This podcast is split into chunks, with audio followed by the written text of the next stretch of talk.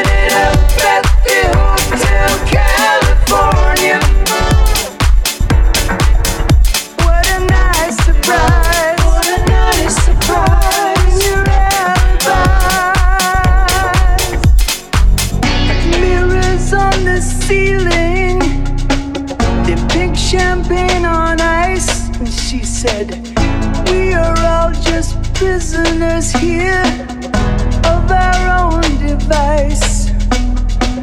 And in the master's chambers, they're gathered for the feast. They stab it with their stealing knives, but they just can't kill the beast.